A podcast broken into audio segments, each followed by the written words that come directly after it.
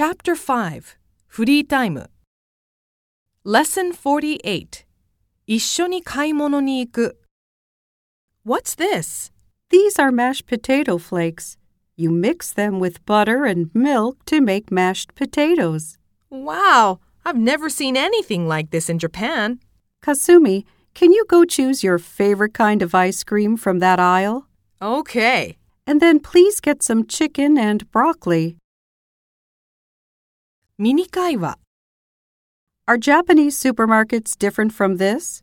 I was surprised to see so many self checkouts. They're increasing in Japan, but there still aren't very many. That's interesting.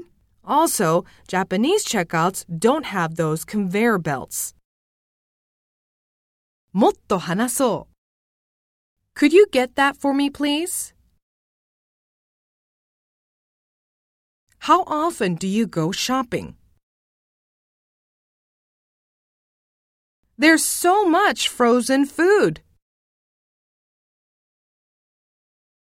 I want to buy some to take home as a souvenir.